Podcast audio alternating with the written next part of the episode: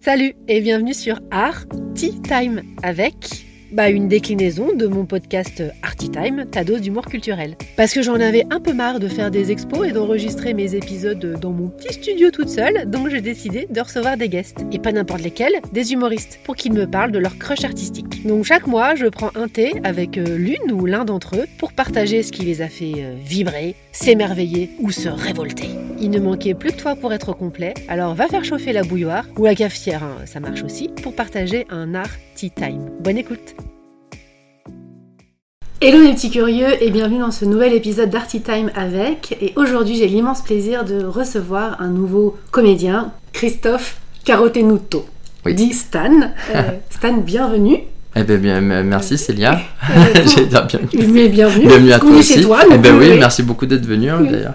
Euh, pour rappel, le principe de ces épisodes spéciaux, je rencontre des humoristes ou des comédiens, comédiennes, le temps d'un thé, et ils, elles, me parlent de leur crush artistique et puis bah, de leur vie. Je te laisse m'annoncer le nom de l'œuvre que tu as choisie. La mouette de Tchekhov. Tu pourrais nous la résumer en quelques mots avant qu'on en parle un peu plus? À résumer la mouette, ouais, ce qui est marrant, c'est que c'est un texte que je crois que c'est le texte que j'ai le plus lu et sur lequel j'ai le plus travaillé. Et, le résumé, ça me, paraît abyssal, mais c'est comme toutes les grandes œuvres, euh, elle contient beaucoup de mystères et j'ai beau la lire, la relire, la relire, mais je pense que je, je, compte même plus le nombre de fois. Il y, a- toujours beaucoup de mystères et, de découvertes. Quand tu m'as demandé le crush artistique, j'ai pensé de suite à ça. Puis après, souvent on dit qu'il faut rester sur sa première impression. C'est une pièce qui relie beaucoup de, de sujets euh, qui parlent à la fois d'amour, de politique, d'argent, d'art. Et qui, qui est, je trouve, qui est une pièce très centrale et qui est, Très contemporaine et très complète. Ouais, c'est d'ailleurs pour ça que Tchekhov est toujours joué aujourd'hui. Je crois que c'est un très très grand dramaturge. Il a une structure au niveau des histoires qui, d'ailleurs, beaucoup de, de réalisateurs et de réalisatrices s'inspirent de Tchekhov. Des fois c'est dit, des fois c'est pas dit. Puis oui, il a capté quelque chose de l'humain. Enfin, rares sont les artistes qui sont arrivés à faire ça. Puis même les gens comme Annie Ernaux aujourd'hui euh, revendiquent leur, euh, leur, influ- enfin, Leur euh, attachement. leur attachement à Tchekhov. Euh, Dans les années, Annie Ernaux, elle le cite même Oncle Vania quand il dit tout disparaîtra. Et c'est que quand on lit Annie Ernaux, on voit l'écriture blanche, ce qu'elle appelle. C'est-à-dire qu'on dirait que c'est de la poésie, et à la fois c'est des mots très simples, Mm. et c'est quelque chose qu'elle tient de Tchekhov, et c'est quelque chose d'ailleurs, euh, j'ai j'ai essayé de m'inspirer de ça pour écrire euh, le spectacle, justement, notamment chez Van Gogh, l'autoportrait de Van Gogh, il y a une poésie mais qui est pas visible, alors que par le passé j'ai fait des, des, des sketchs où, où les mots étaient, euh, il y avait pas des jeux de mots, mais en tout cas des jeux sur les mots, on voyait un peu une, On voyait, on voyait quelque chose en voilà exactement on voyait quelque Mhm. chose en fait et c'était euh, ça peut être euh, euh, je sais que beaucoup de gens me parlaient de ça ils étaient contents et contentes mais c'est la performance m'intéresse pas c'est beaucoup plus intéressant de, de que ça se voit pas en fait Mhm. de faire de la poésie avec des mots simples sans avoir l'air d'y toucher Tragédie jouée pour la première fois en 1896. Ouais. Tchekhov, euh, écrivain et dramaturge russe, 1825-1898 pour resituer. Il était aussi médecin. Et malgré ça, il publie euh, donc, de- dans sa vie plus de 600 œuvres Hmm. littéraires, dont certaines pièces sont encore mises en scène à l'heure actuelle, euh, tu, tu le disais. Hmm. Toi aussi, tu as déjà une belle carrière. Tu nous racontes euh, comment ça a commencé? Euh, j'ai commencé à- quand j'avais euh, 14 ans et demi à faire du théâtre, du café-théâtre. Donc j'ai écrit tout de suite mes premiers sketchs.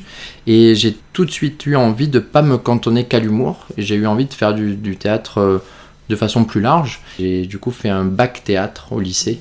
Et ça m'a permis de m'ouvrir aux auteurs euh, classiques comme Molière. Et puis j'ai aussi découvert des aut- des auteurs contemporains, des autrices contemporaines euh, comme euh, Bernard-Marie Coltès par exemple. Ça c'était au lycée. Et puis après j'ai fait le conservatoire de théâtre à Marseille. Ça m'a permis de rencontrer euh, encore plus d'auteurs et d'autrices comme euh, effectivement bah, justement Tchekhov, euh, Shakespeare et puis les auteurs contemporains comme Sarah Kane qui est très importante pour moi, Edouard Bond aussi, j'ai même eu la chance de travailler avec Edouard Bond, ça ça a été très très marquant pour moi. Et puis à un moment donné je me suis retrouvé un peu tout seul à Marseille, toutes mes collègues et tous mes collègues sont montés à Paris comme on dit puis je me suis demandé si j'allais pas arrêter le théâtre, ce qui était un peu dommage parce qu'on était allé très très loin, notamment avec Edouard Bond à la fin, c'était très intense. Et puis j'ai eu l'idée de revenir à mes premières amours qui étaient le, le sketch et l'humour et de mélanger un petit peu toutes les formations que j'ai eues.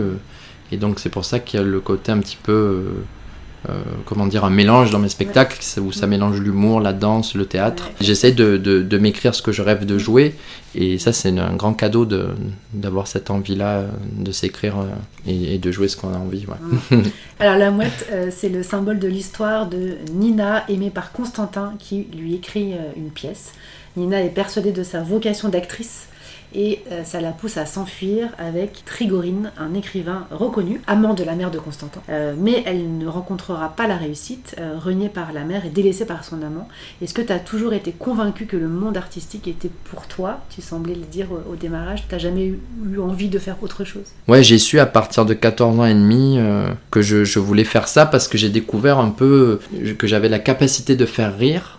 C'était comme un super pouvoir. Je me rappelle un jour, j'étais à côté d'un collègue au, collège je lui ai dit regarde, attends deux secondes. Et donc je dis une phrase et toute la classe explose de rire. Et je me retourne vers lui et je lui dis tu te rends compte, j'ai un pouvoir quoi. C'est-à-dire que je peux dire une phrase et les gens rient.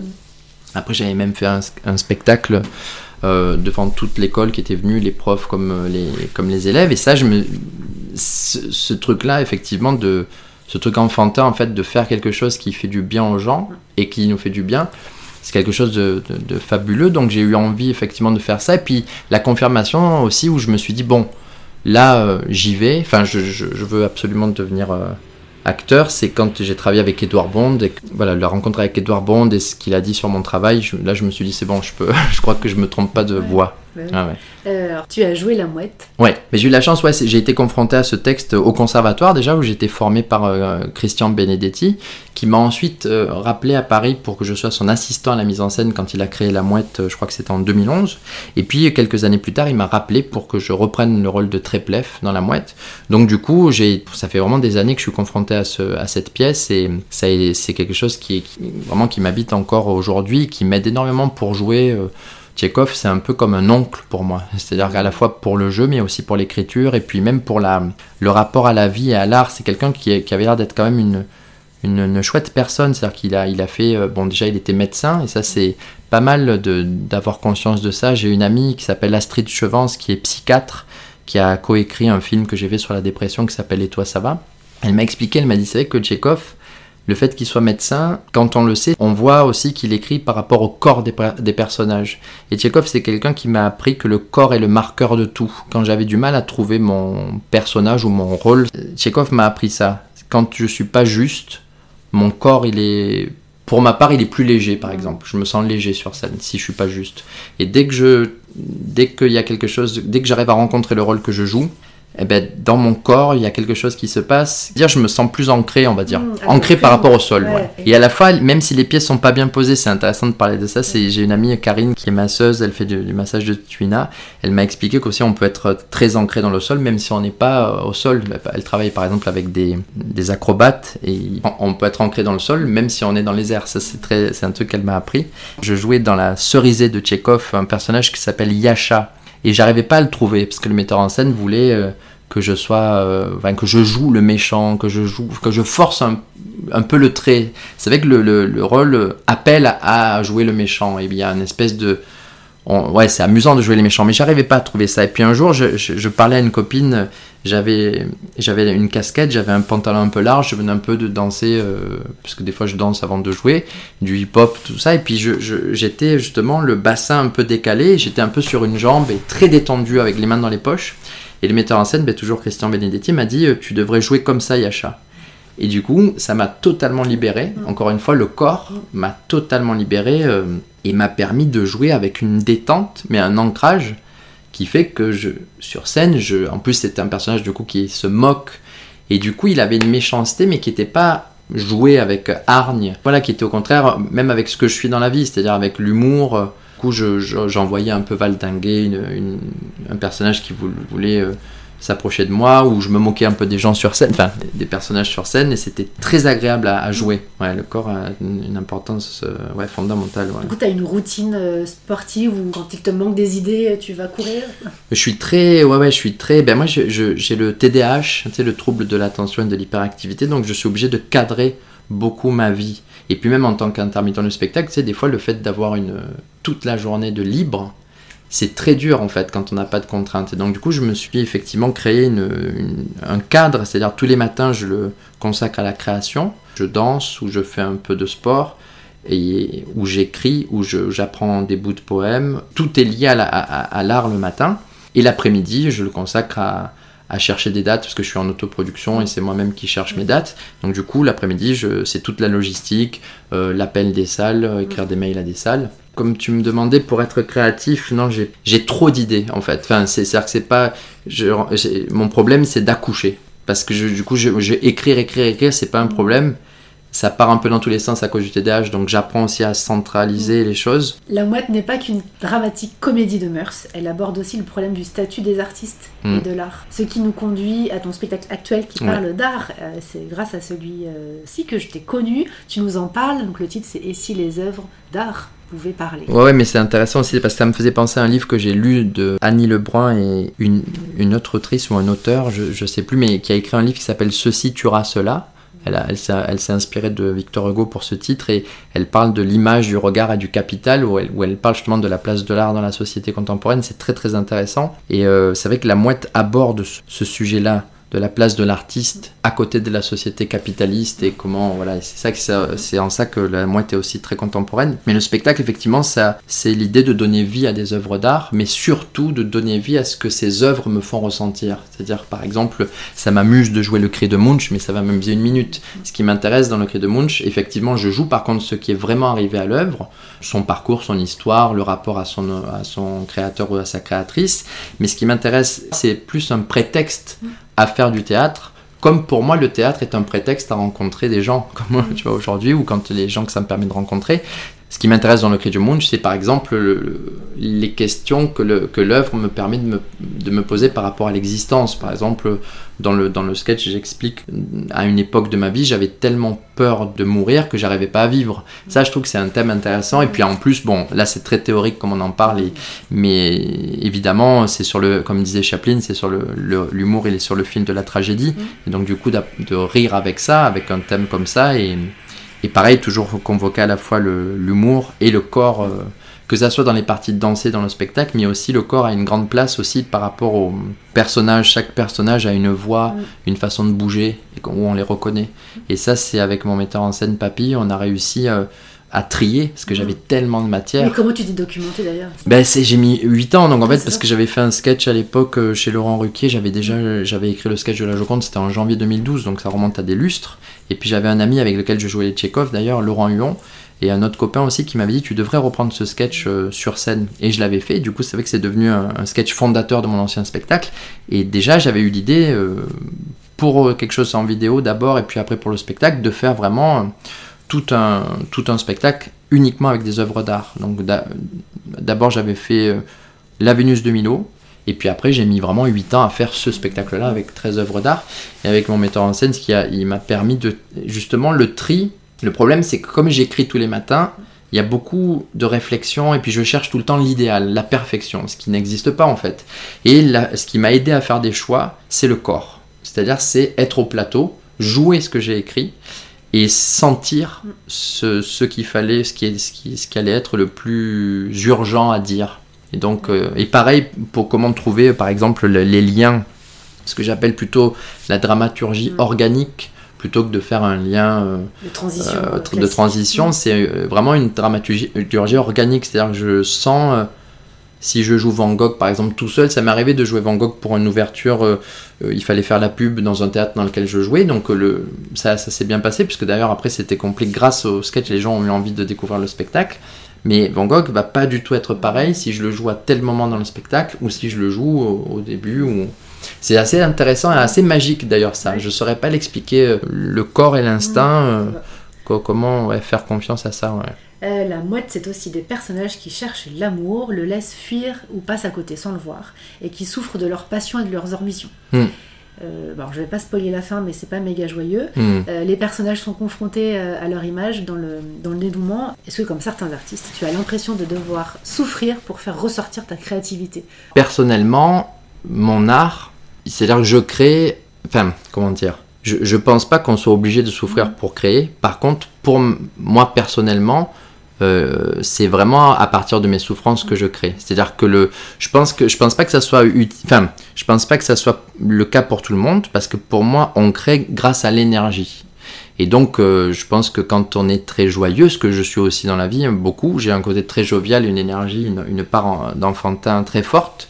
Mais je sais que je le sais de façon, comment dire, euh, intellectuelle, mais aussi au niveau sensoriel. C'est-à-dire, je sais que c'est grâce à toutes mes souffrances accumulées depuis mon enfance que je joue.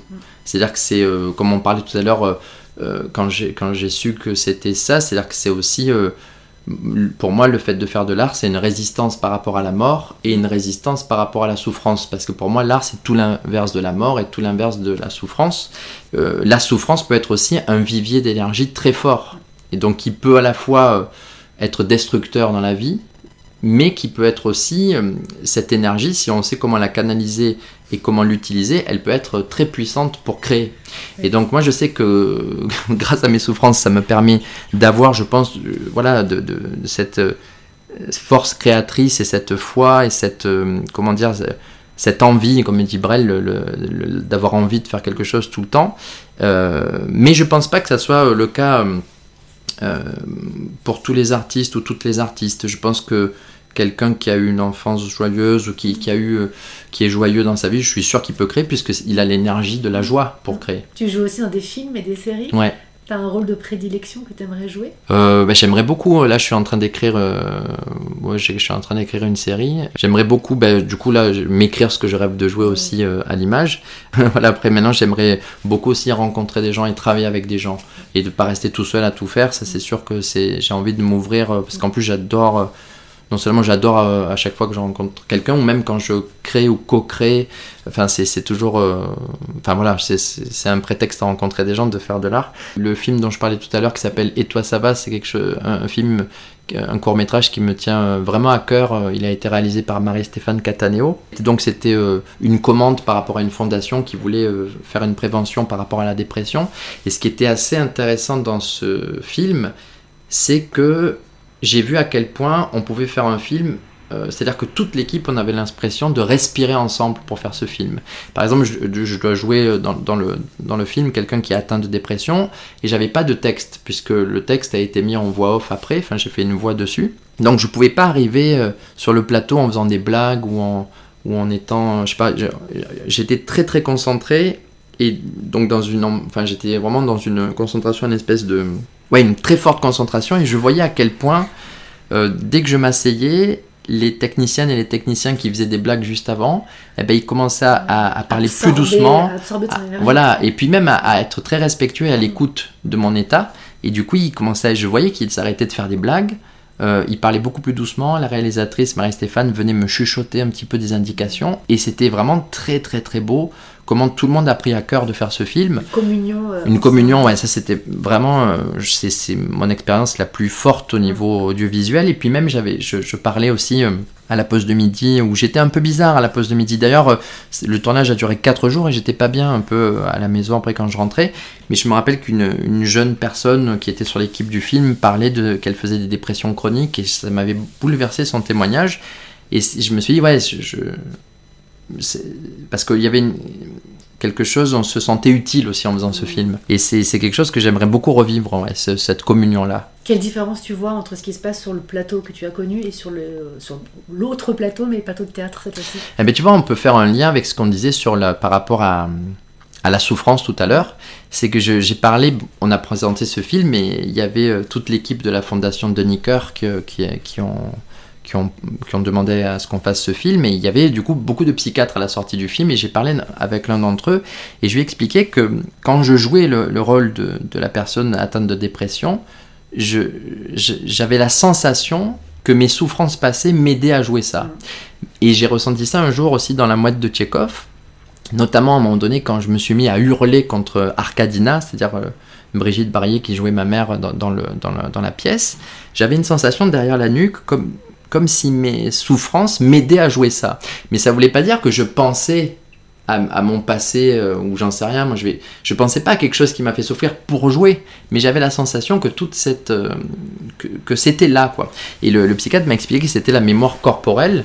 Il m'a parlé après de Spinoza. C'était très intéressant que Spinoza qui expliquait que euh, la dépression, c'est quand on ne peut plus se figurer la joie du corps. Et quand on est au contraire, quand on danse et quand on est joyeux, c'est l'inverse. J'ai pas la sensation, par exemple, que ça soit de jouer un sketch de jouer Tchekhov ou de jouer euh, euh, à l'écran, je ressens pas trop de différence. Je suis pas dans la technique en fait, il faut être dans un truc très instinctif. Donc pour moi, jouer c'est la même chose. Tchekhov me nourrit beaucoup pour mes sketchs inversement et pareil pour ce film.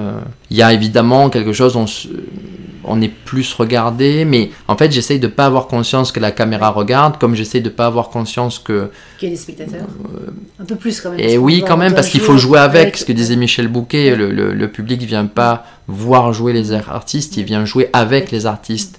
Donc, Mais c'est vrai que c'est ce que m'a appris, c'est ce que m'a appris Edouard Bond, il n'y a pas de personnage en fait, il faut, c'est la situation qui a joué.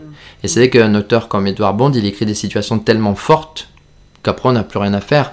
On n'a plus rien à faire, oui et non, parce qu'il y a des choix à faire. Euh, par exemple, j'ai appris ce que c'était la mise en scène quand, euh, quand Edouard Bond, on est, je jouais un personnage qui s'appelait Sweden. C'était après une, euh, une explosion nucléaire et à un moment donné, Sweden, il boit de l'eau. Et en fait, j'avais fait une proposition spéciale qui est d'ailleurs par rapport à moi qui suis un peu hypochondriaque où je, je, faisais je prenais le verre et puis je trempais d'abord mon doigt je goûtais l'eau avec le doigt avant de la boire.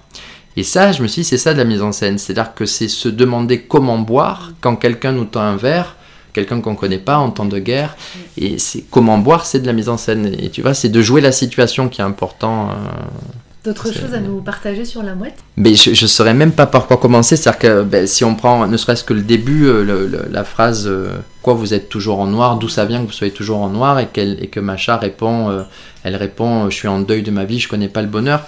C'est c'est des phrases à la fois, c'est très beau, c'est ce début, et à la fois, c'est ça.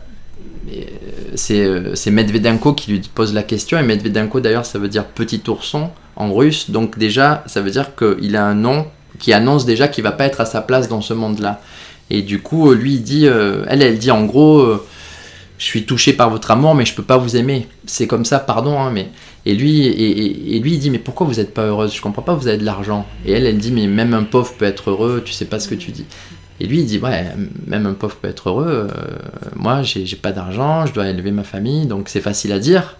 Et donc c'est déjà une confrontation entre l'amour, l'argent, c'est très politique je trouve. Et donc déjà il y a une richesse dans les, ne serait-ce que les toutes premières répliques de la mouette, il y a déjà une richesse, le métatexte et le sous-texte est tellement riche que c'est passionnant et puis en même temps c'est très drôle parce que l'autre c'est marrant de voir un gars, le pauvre, il dit ouais bon moi je fais quand même 10 euh, km pour venir vous voir, 10 km pour rentrer et vous vous êtes indifférente, euh, voilà.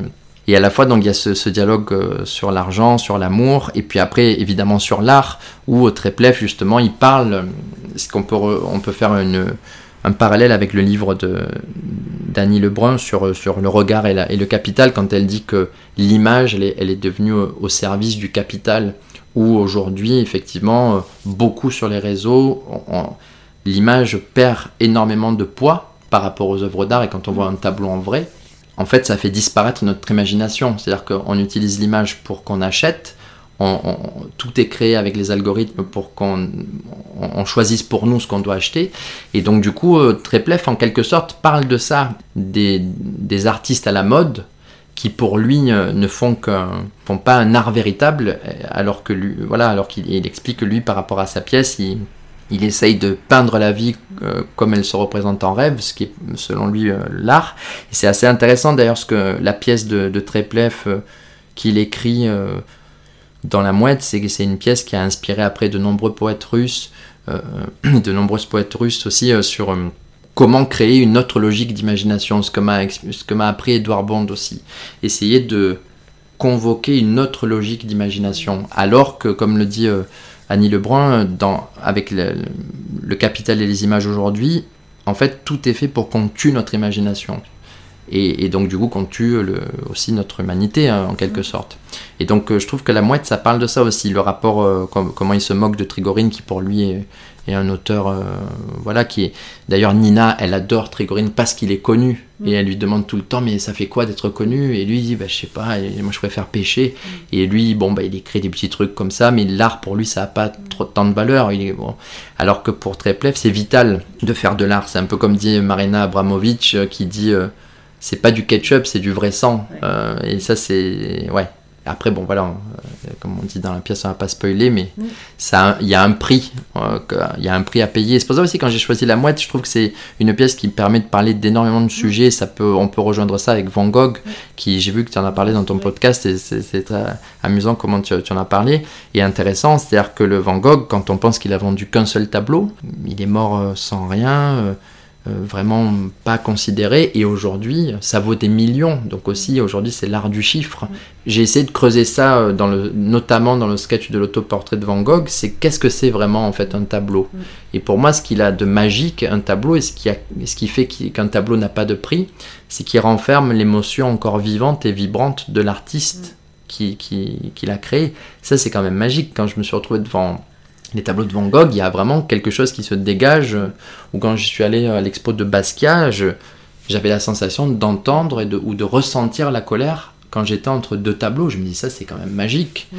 C'est ça qui fait que ça n'a pas de prix. C'est pas la spéculation qu'on en fait. Euh, en tout cas, c'est une pièce qui me permet de, à chaque fois de me rendre plus lucide sur la place de l'art dans la société, mm. l'importance, le côté vital en, tant qu'être humain euh, passionnant. Après, il y, aurait mille trucs à dire sur la mouette. J'aime bien finir sur la notion de, curiosité. Tu as parlé d'imagination. La curiosité, ouais, je pense que c'est être artiste, euh, être curieux. C'est, ça me fait, quand tu poses cette question, ça me fait penser à ce que disait Raymond DeVos sur, sur ça. Il disait que quand on est enfant, quand on est bébé, on regarde tout le temps en haut. On est tout le temps les yeux ouverts, la, tête vers le ciel et on regarde à droite à gauche. On, on essaye d'être curieux, de découvrir quelque chose.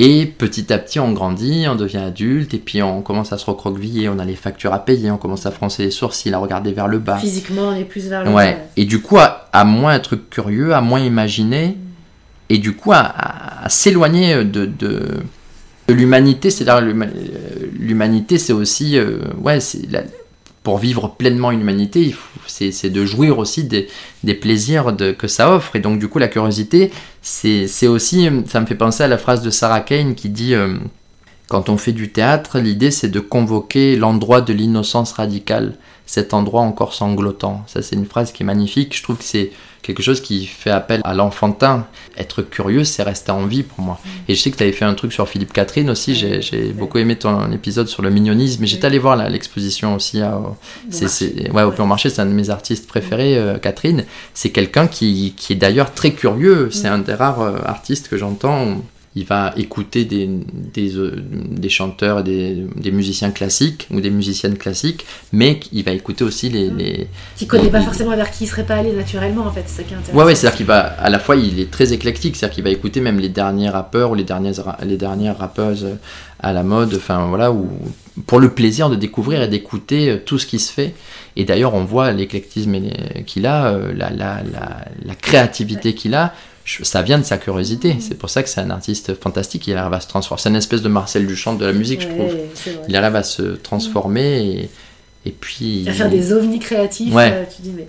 Et à la fois ovni. Bon, après, j'ai eu la chance de tourner avec lui. J'étais un peu trop impressionné. Je j'ai pas réussi à lui parler. Euh, j'ai dû le saouler, le pauvre. Mais c'est qu'il est aussi très simple. Et en fait, et quand j'ai pu le voir en vrai, avec beaucoup de gens qui s'agitaient autour de lui en disant Ah, c'est un fou. Ah, il est marrant. Ah, il est fou je me suis rendu compte qu'il n'y avait pas plus normal que lui.